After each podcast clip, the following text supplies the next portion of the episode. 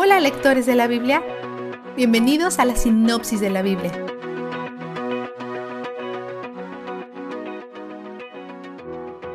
Hoy terminamos de leer la Torá. Ayer, al finalizar, Dios le dijo a Moisés que escribiera una canción sobre el pasado, presente y futuro de los israelitas, misma que llama a Israel a prestar atención a la grandeza de Dios. Luego usa algunos recursos poéticos símiles, metáforas, personificaciones, antropomorfización, hipérbole. Así que no te asustes cuando leas frases como, para vergüenza de ellos ya no son sus hijos, son una generación torcida y perversa. Dios no se ha deshecho de ellos para siempre. Esta es una hipérbole que enfatiza el peso de lo que ha sucedido. El resto del contexto ayuda a aclarar estos versos aterradores. Cada vez que Israel rechaza a Dios, Él comienza a integrar otras naciones a su familia. Parte de su plan consiste en enviar a Israel al desastre, pero se mide en todo esto, nunca queriendo que el enemigo obtenga crédito por su victoria sobre Israel. La única forma de obtener la victoria sobre el pueblo de Dios es si Dios lo permite, pero tendrá compasión de Israel en su debilidad y traerá justicia. La palabra Jesurún se aparece tres veces en esta canción. Es una referencia a los israelitas. Significa los rectos y se usa irónicamente aquí, ya que no son rectos. Esta es la canción que Dios quiere que la gente recuerde cuando están al comienzo de esta historia, antes que caigan en la apostasía. Si se niegan a escuchar en ese punto, entonces Quiere que lo recuerden cuando estén a la mitad de la historia que cuenta. Quiere que sepan que todavía está allí amándolos. Después que Moisés canta la canción, Dios le dice en qué montaña morir.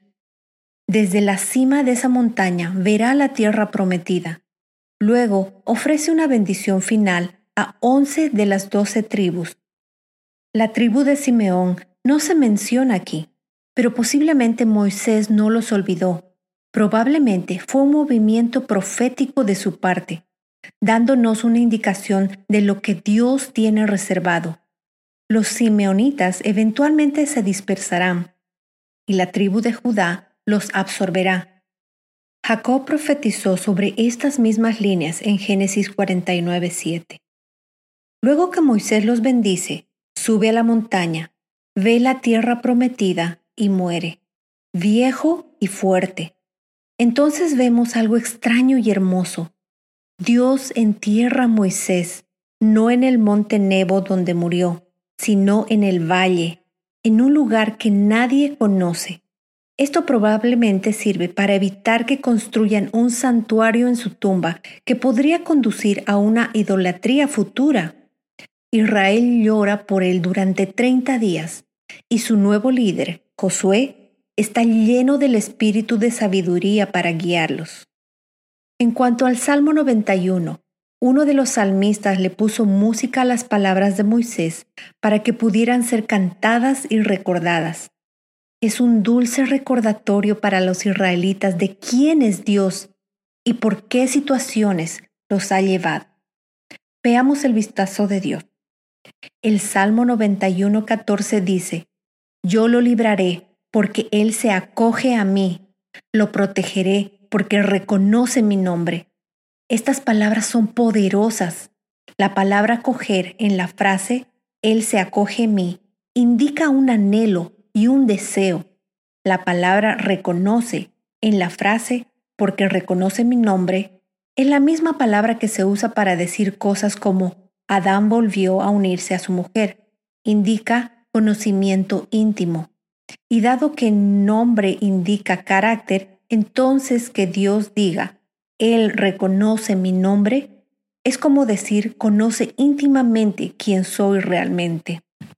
Hay una buena posibilidad de que esto sea lo que está sucediendo aquí mientras lees su palabra. Tu corazón está siendo unido a Él de manera más profunda. Probablemente te encuentres queriendo leer tu Biblia a veces y tal vez ese sentimiento te haya tomado por sorpresa. Tal vez es completamente nuevo y desconocido para ti. A través de esto, te está enseñando a sujetarte firmemente a Él, te está mostrando quién es Él, enseñándote a conocer su nombre. Hay liberación y protección para nosotros en esto, liberación del mundo y de nosotros mismos, liberación hacia una mayor libertad y júbilo que hacia Él, porque Él es donde el júbilo está. La sinopsis de la Biblia es presentada a ustedes gracias a D-Group, estudios bíblicos y de discipulado que se reúnen en iglesias y hogares alrededor del mundo cada semana.